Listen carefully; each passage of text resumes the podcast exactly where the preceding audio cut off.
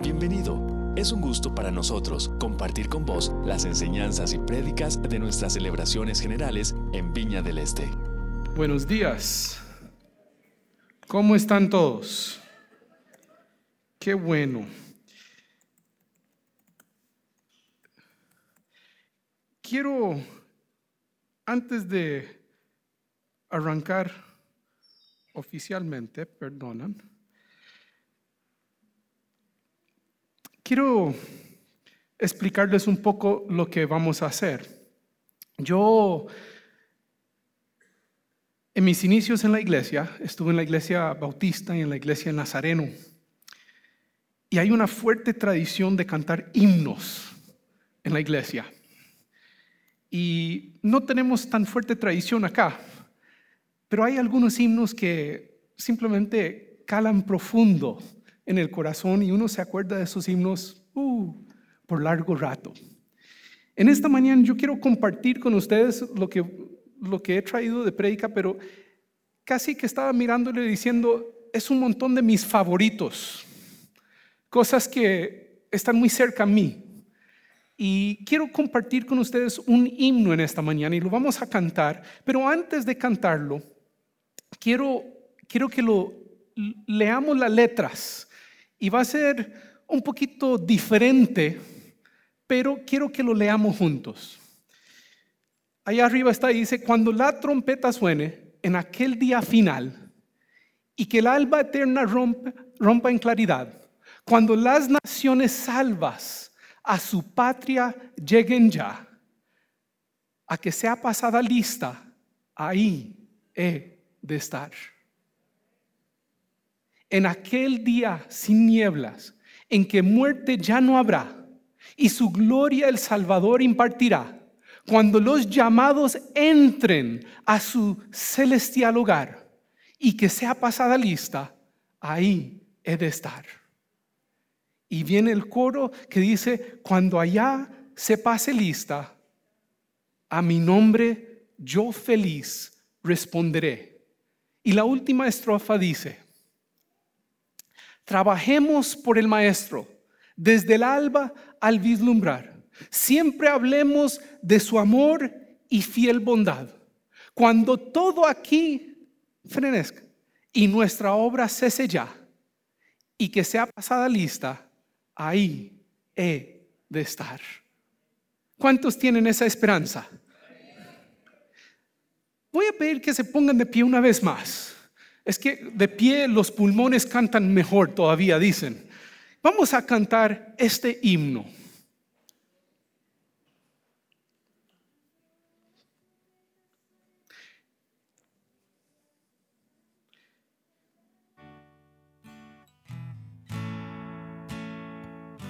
Las naciones salvas a su patria lleguen ya y que sea pasada lista y de estar. Una vez más, cuando las trompetas, cuando las trompetas suenen en aquel día final y que el alba eterna rompa en claridad.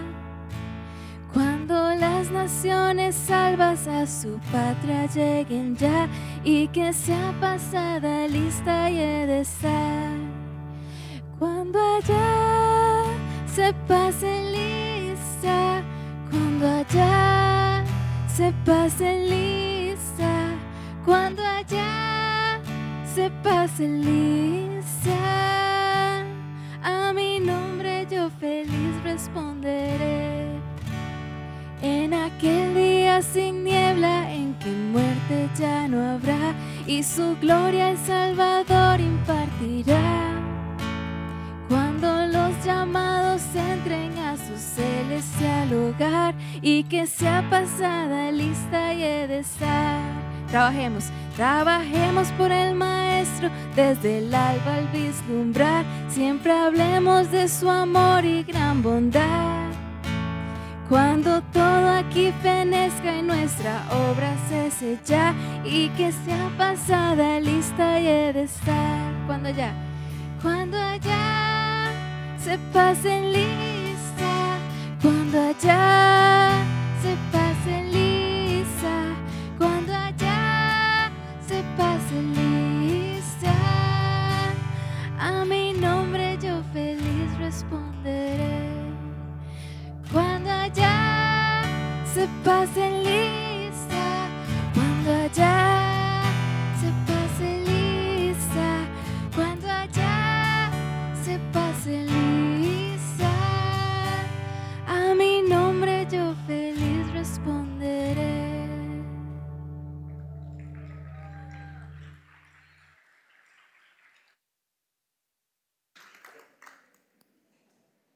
Le, le comento, le, le cuento una pequeña historia relacionada a ese himno.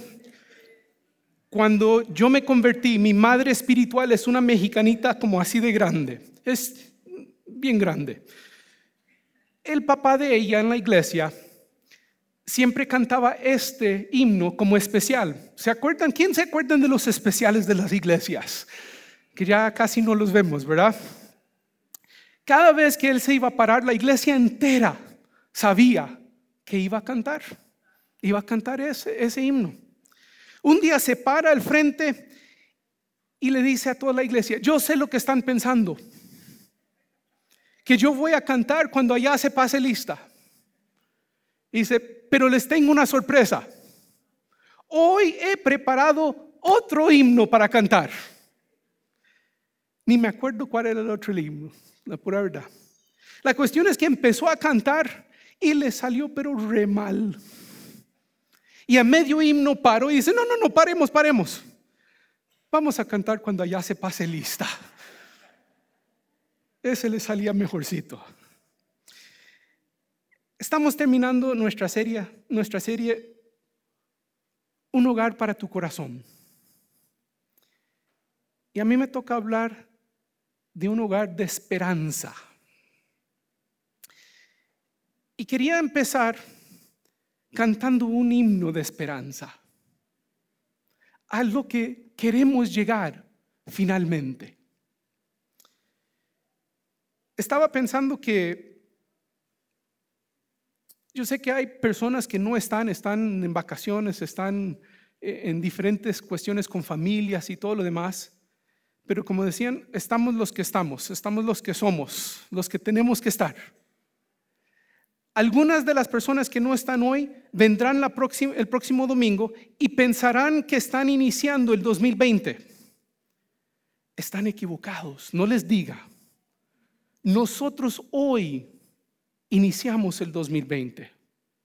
Nosotros hoy, es más, ni sé quién predica y quise iba a hablar de eso, pero la pura verdad es que no es cierto. Hoy iniciamos el 2020. Les comparto esto de la siguiente manera. Hace unas semanas yo estaba en una carrera y estaba esperando para entrar al mar y tenía algo de nervios. Y en el momento que estaba ahí haciendo fila para, para entrar al mar, me vino a la mente que yo no puedo hacer en este inicio de carrera, en este arranque, porque era la primera carrera que hacía de este índole, en esta carrera, yo no puedo hacer más de lo que ya he preparado. Yo no puedo hacer más de lo que es mi base, mi fundamento. Y hoy queremos terminar esta serie, queremos decir, hemos establecido un fundamento, una base en el 2019 para iniciar el 2020. ¿Están de acuerdo? Les he dicho que vamos a hablar de mis favoritos en esta mañana. Un hogar de esperanza. Vamos a ver bastantes pasajes. Algunos son pasajes favoritos míos del Antiguo Testamento, otros son del Nuevo Testamento, otros son lo que hemos cantado. Incomparables promesas me das. Vamos a ver promesas de Dios para nuestras vidas.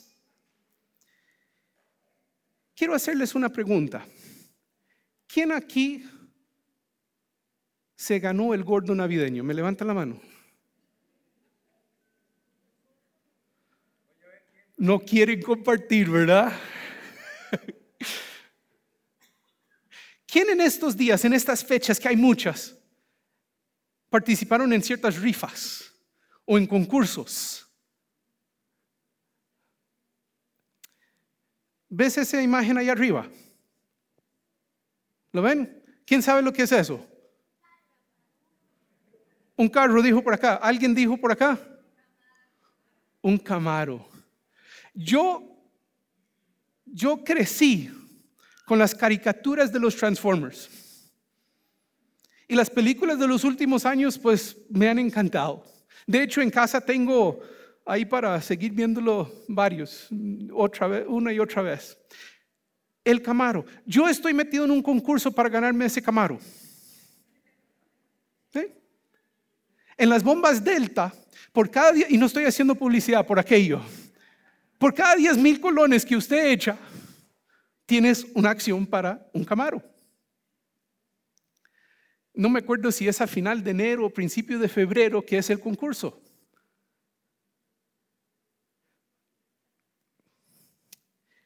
Es más, me he hecho ideas locas en la cabeza. Si me gano eso y lo vendo, puedo pagar tal cosa. La escuela de mis hijos por todo el año ya. Podemos ir de vacaciones y de las vacaciones que todos soñamos.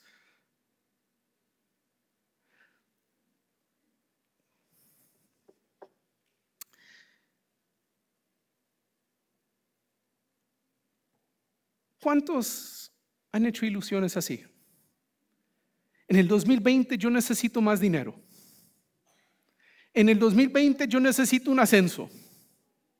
En el 2020 yo necesito esto y lo otro. ¿Sí? Pero yo les pregunto, ¿nuestra esperanza está en un camaro? ¿Nuestra esperanza está en el gordo navideño? ¿Nuestra esperanza está en un mejor puesto en el trabajo? ¿Dónde está nuestra esperanza? Uy, Señor. Otra vez le pregunto, ¿dónde está nuestra esperanza? Mejorcito, ¿sí? Nuevamente les pregunto, ¿dónde se encuentra nuestra esperanza? Ahí está, en nuestro Dios. En nuestro Dios se encuentra nuestra esperanza. Es muy fácil hablarlo aquí un domingo en la mañana, ¿correcto? Estamos bien vestiditos, ya hemos desayunado, la mayoría por lo menos. Ya dormimos. Pero hay tantas personas allá afuera que la esperanza no, no es parte de su vocabulario en estos días.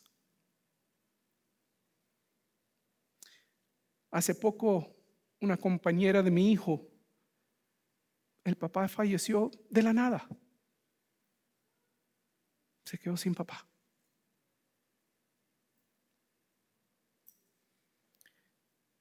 En los últimos meses aquí en la viña hemos dedicado a varios chicos al Señor. Hemos presentado a niños y a niñas. Pero igual en los últimos meses muchas personas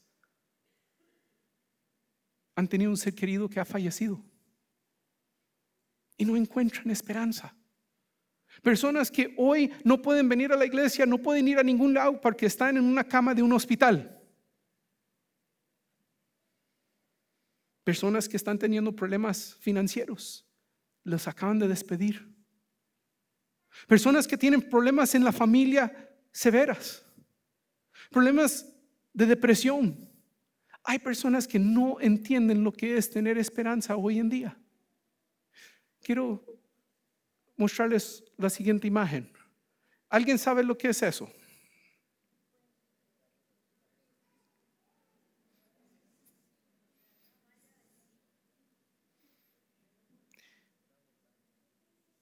Qué bueno, tenía susto que algunos iban a decir el estadio es a prisa. Y no, no es eso.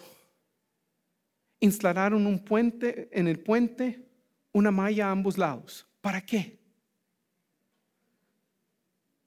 Para bajar el número de suicidios desde ese puente. Invirtieron, creo que eran 90 millones de colones en esa malla. Porque había gente que no encontraban una razón para seguir adelante. Gente que quemaron todos los cartuchos y no tenían más esperanza.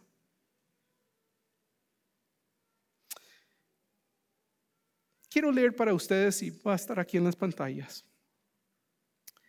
Un pasaje en jueces capítulo 6, hablando de Gedeón. Dice así el primer versículo, después los israelitas volvieron a pecar contra Dios. Así que durante siete años Dios permitió que los madianitas los dominaran. Como los madianitas los maltrataban, los israelitas se escondían en los cerros, entre cuevas y escondites. Cada vez que los israelitas tenían algo sembrado, venían los madianitas, los amalecitas y la gente del este y los atacaban. Acampaban en los territorios de los israelitas y destruían sus cosechas. Y además se llevaban sus ovejas, sus bueyes y sus burros. No les dejaban nada que comer. Eran tantos los que venían con sus camellos que no se podían contar. Parecían una plaga de saltamontes, pues todo lo destruían y hacían sufrir mucho a los israelitas. Esto mismo pasaba en la región de la costa cercana a Gaza. Entonces los israelitas les suplicaron a Dios que los salvara del poder de los madianitas. Quiero seguir leyendo para ustedes los versículos 11 y 12. Dice, luego vino el ángel de Dios y se sentó bajo el roble que está en Ofra. Ese árbol pertenecía a Joás, que era descendiente de Abieser. En ese momento, Gedeón, hijo de Joás, estaba limpiando trigo a escondidas de los madianitas, en el lugar donde se pisaban las uvas para hacer vino el ángel de Dios se le apareció a Gedeón y le dijo, qué fuerte y valiente eres, por eso Dios está contigo. Quiero parar ahí un momentito. Quiero ponerle la historia como es. Los israelitas hicieron lo malo ante los ojos de Dios y Dios los castigó y los puso bajo el dominio de los madianitas, de los amalecitas y la gente del, del este. La cuestión es que venían y se llevaban todas las cosechas. Y yo imaginando un poquito, pensando, solo se llevaron las cosechas, solo se llevaban los animales, o destruían propiedades y golpeaban a la gente y hacía cosas aún peores todavía. Y dice en los versículos 11 y 12 que estaba Gedeón, estaba, ¿qué estaba haciendo? Estaba dice el versículo 11, eh, perdón, el versículo 12, no 11, dice, estaba limpiando trigo. ¿Alguien aquí sabe cómo se limpia trigo? El trigo primero se machaca. La cáscara que está alrededor del grano se suelta. Ponen todo eso en una manta y tiran la manta en el aire y todo el trigo se levanta y el viento se lleva la cáscara que está liviano. Así es como se limpia el trigo, por aquello que alguien quiere hacer pan de trigo en algún momento, ¿verdad? Pero Gedeón dice que estaba limpiando trigo, pero ¿dónde estaba? Estaba donde hacían vino, donde pisaban las uvas para hacer el vino. Estaba escondido. Estaba en un hueco. No podía tirar el trigo al aire para que el viento se llevara la cáscara. ¿Cómo estaba limpiando ese trigo? Tenía miedo. No había esperanza de que pudieran salir adelante porque sabía que en cualquier momento venía el enemigo y se llevaba todo. Y Gedeón estaba en esa situación. Ahora, al final del versículo 12, o, el versículo dice, el ángel de Dios se le apareció a Gedeón y le dijo, ¿qué le dijo? Qué fuerte y valiente eres. Por eso Dios está contigo. ¿Cómo? fuerte y valiente. Estaba escondido, estaba con temor. Pero ¿sabes qué? Dios mira más allá de la situación en que nos encontramos. Y Dios pronuncia sobre nuestras vidas, sobre cada uno de nosotros, lo que Él ve, no lo que yo veo, no lo que yo siento, no en un lugar donde yo me encuentro, sino en el lugar donde Él me quiere poner, donde Él me quiere colocar. Y yo imagino que cuando el ángel de, Jehová llegó a Gedeón, Gedeón se estaba rascando la cabeza diciendo, yo, fuerte, yo, valiente. Y si siguen leyendo, él dice, mira, soy de la tribu más pequeña, nuestra familia es la menos importante en esa tribu, y yo soy el menor todavía de, de mis hermanos. Todas las excusas. Versículo 16 dice, y Dios le contestó, podrás hacerlo, porque yo estaré contigo para ayudarte. Derrotarás a los madianitas como si derrotaras a un solo hombre. ¿Qué es lo que está diciendo Dios? Está diciendo, mira, usted podrá devolver la esperanza a este pueblo y recuperar tu propia esperanza. ¿Por qué? Porque yo voy contigo. Porque tú no estás solo. Porque yo te daré las fuerzas, el conocimiento, la oportunidad, la gracia para conquistar lo que te está robando en este momento.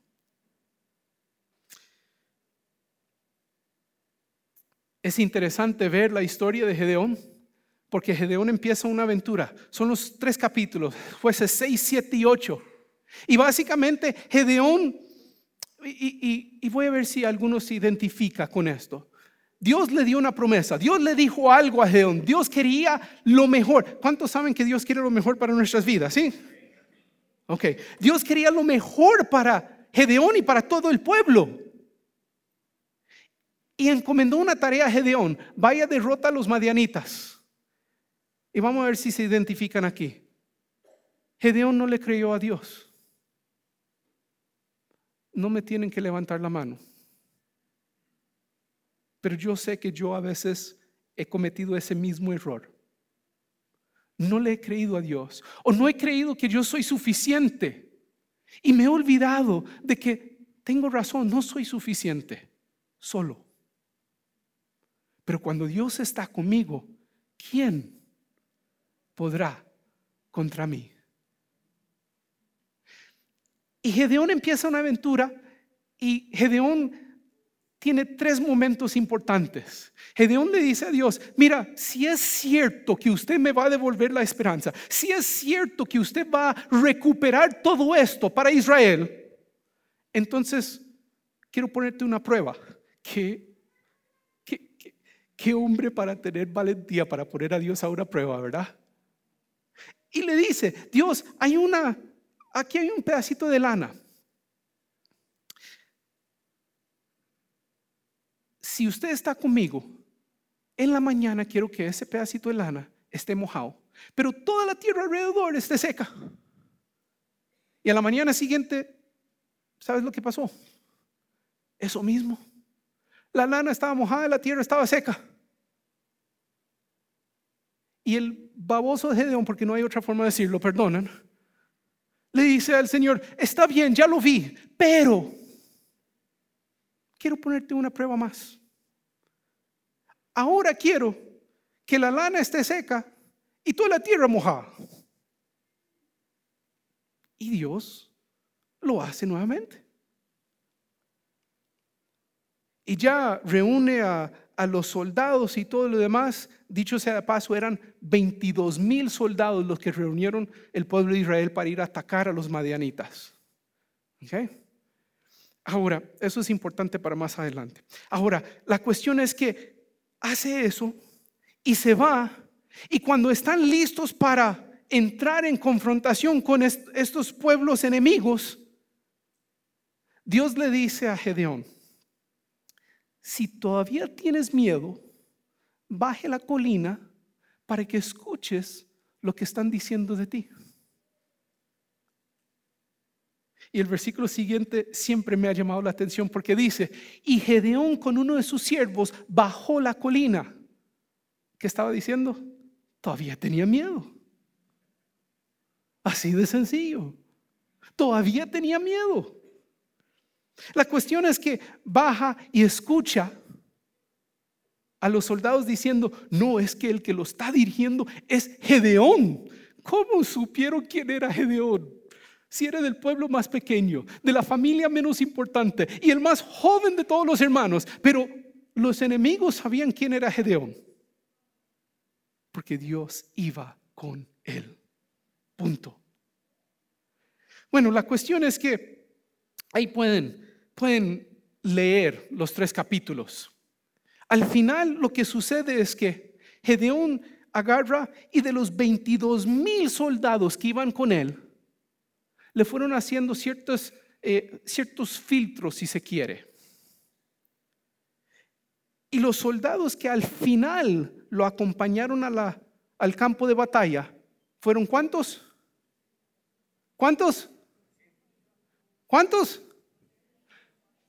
300. 300 personas nada más.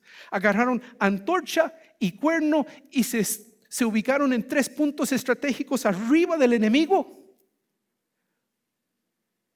Alumbraron con las antorchas, sonaron los cuernos y el enemigo se mató entre sí. Voy a, quiero poner esto aquí. Esos son los verdaderos 300 por aquello, ¿ok? Eso es la historia verdadera de los 300 no lo que vemos en Hollywood por aquello. ¿ah? Ahora, lo interesante es que, ¿sabes lo que hicieron los israelitas para ganar esa victoria? Nada. Obedecieron. Creyeron a Dios. Dijeron, Dios puede restaurar lo que no tenemos. ¿Sabes cuántos eran los enemigos? 135 mil soldados.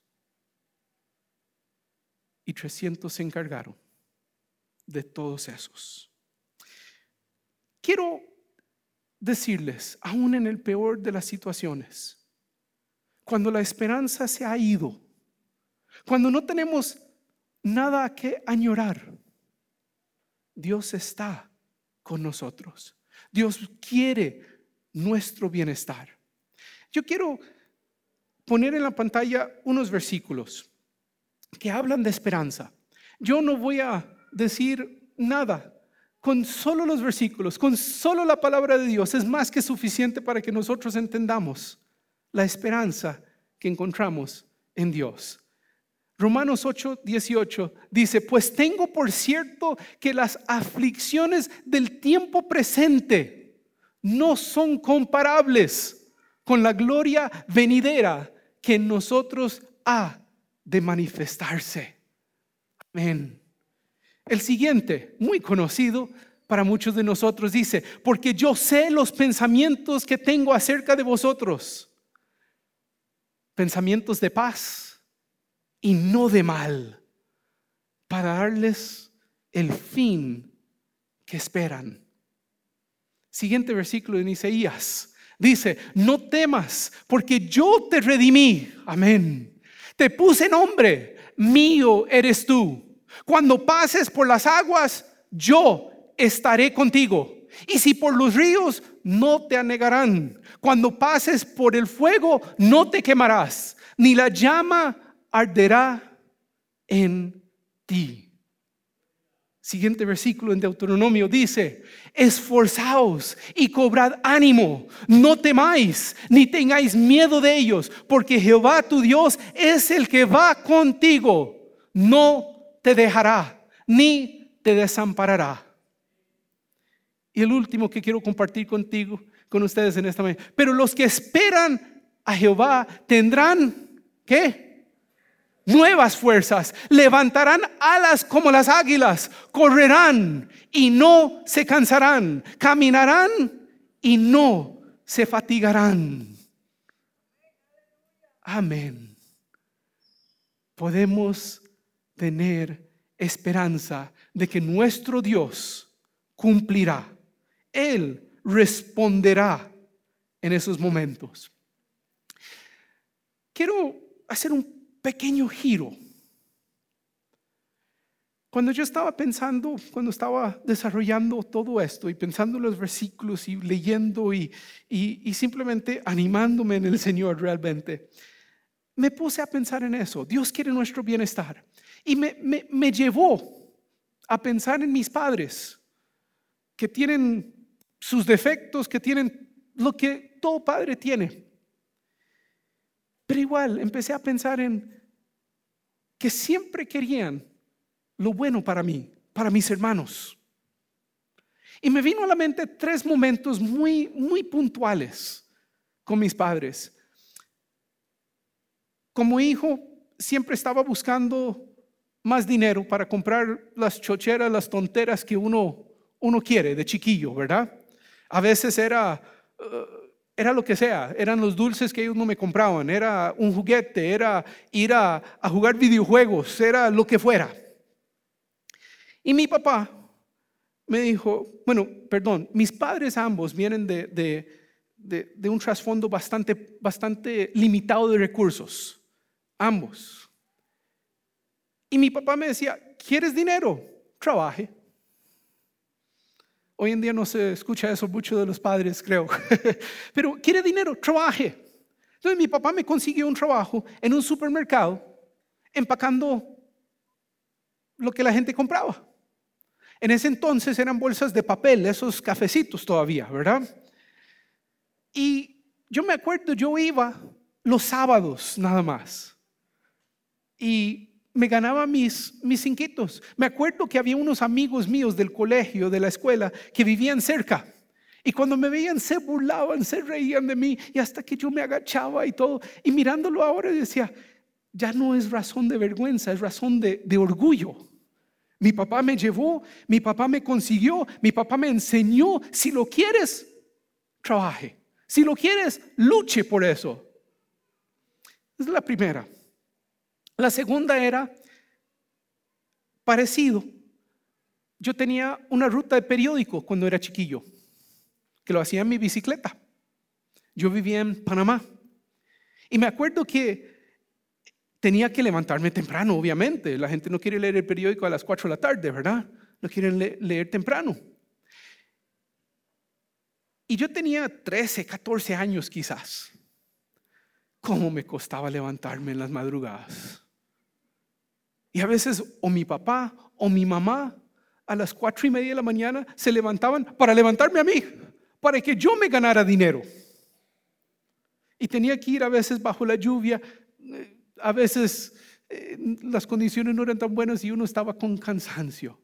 Pero mis padres me, esforzaron, me dijeron, vaya. El tercero es, yo quería, me, me encantaba jugar ping pong. Y en ese momento no teníamos para comprar una mesa de ping-pong. Y mi papá dijo, ¿lo quieres, ¿lo quieres uno? Sí, quiero una mesa para practicar para esto y lo otro. dice, ok, construyámosla. Entonces, sobre dos burros, un plywood, lo lijamos, le sacamos las medidas que era, lo pintamos de verde, pintamos las rayas blancas, pusimos la red. Y yo hoy en la mañana estaba pensando, que vacilón, porque yo a veces trabajé menos que lo que mi papá trabajaba. y era para mí. Pero eso era el deseo de él, bendecirme, que lo mejor fuera para mí. Y lo otro que estaba pensando en la mañana, sabes, yo no puedo pensar, no me puedo recordar que jugara con nadie más. Y sé que sí, pero la única persona que tengo memoria con quien jugué fue con mi papá. Interesante. Bueno, ¿por qué les cuento todo esto?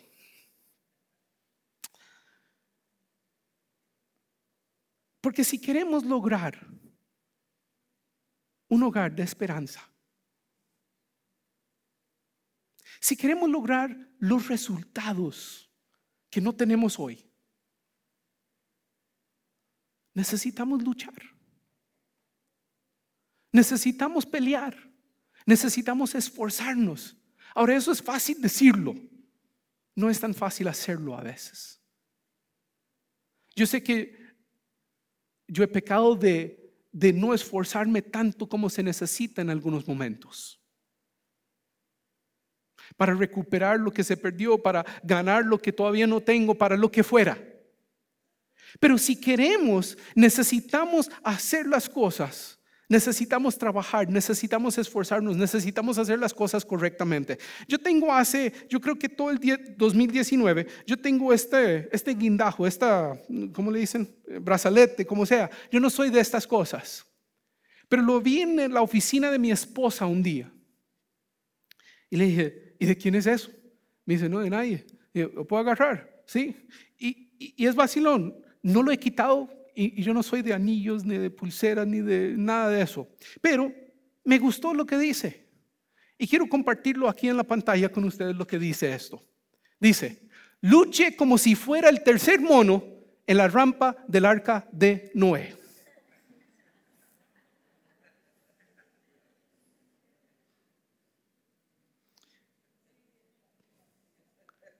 Me recuerda a veces que necesito hacer más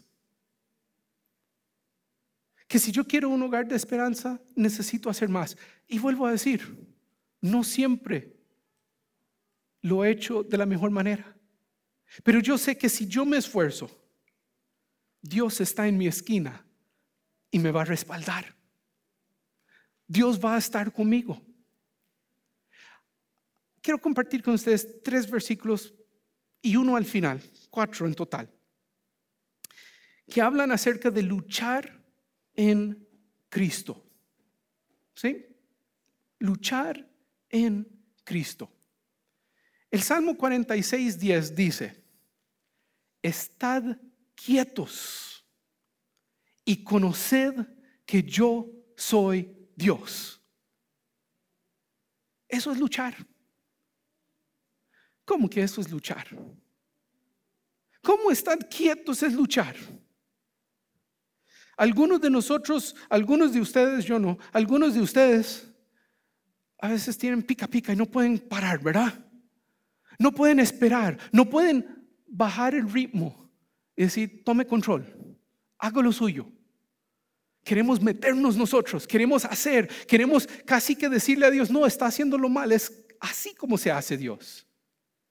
Y nosotros necesitamos, si vamos a luchar, para recuperar la esperanza, para tener ese hogar de esperanza, para que seamos una comunidad de esperanza, a veces necesitamos estar quietos y reconocer que Él es Dios y sabe hacer las cosas de la mejor manera posible.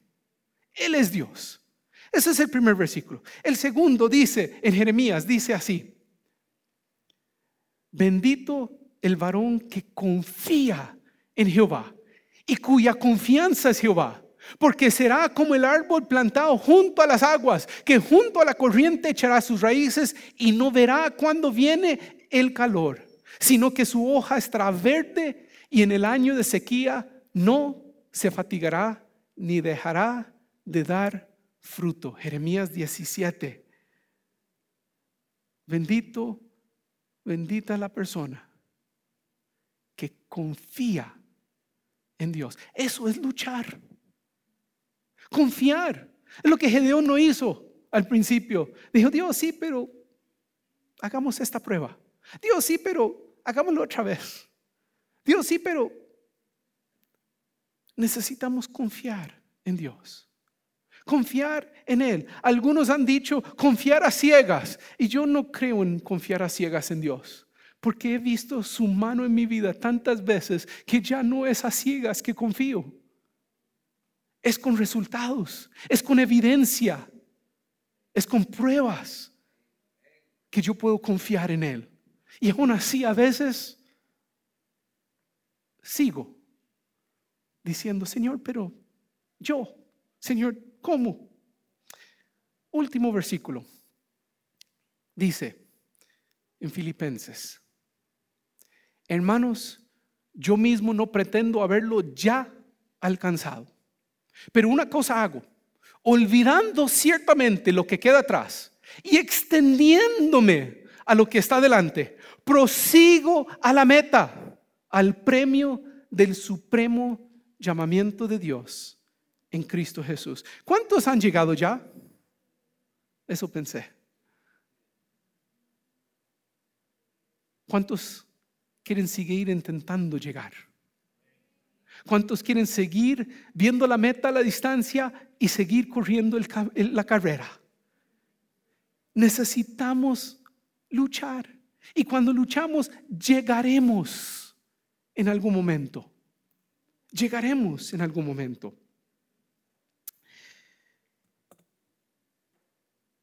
Mateo, capítulo 12. Yo tengo ese ahí. Perdón, versículo 11. Gracias. Vengan a mí todos ustedes que están, ¿qué dice? Cansados y agobiados. Y yo les daré el descanso.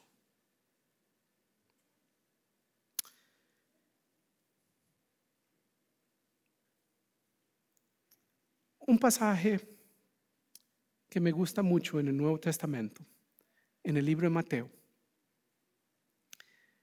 el capítulo 12, el versículo 13. Habla de que Jesús está pasando y hay un hombre con una mano seca. ¿Conocen el pasaje? Yo decía, ¿qué es una mano seca?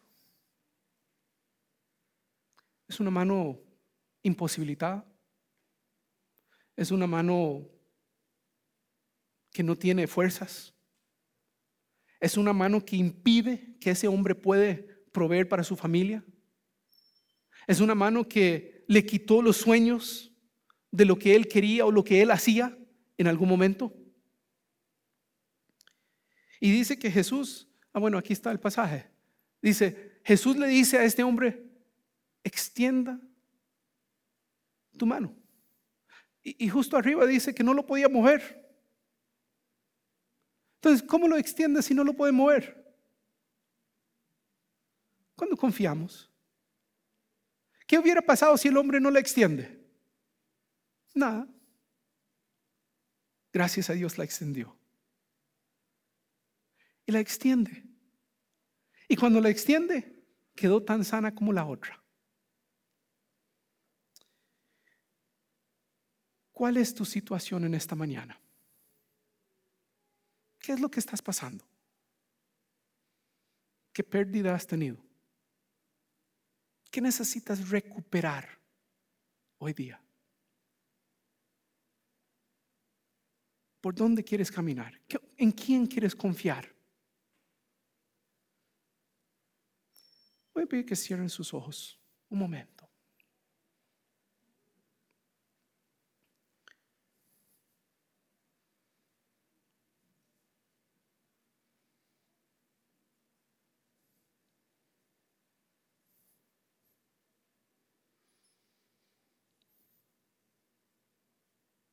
Para los que necesitan nuevas fuerzas,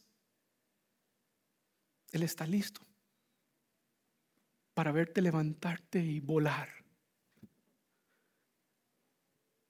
Ver que desechas los límites, las mentiras del enemigo y que puedes empezar a luchar luchando con tu confianza, luchando creyendo en Él, luchando al soltar lo que ha sido del pasado y empezando a abrazar lo que Él tiene preparado para ti. Si el 2019 tuvo sus luchas, qué bien, aprenda. Toma fuerza, porque todavía estás aquí. Y utiliza eso para el 2020. Utiliza eso para decir, con Dios, este nuevo año me va a traer nuevas bendiciones.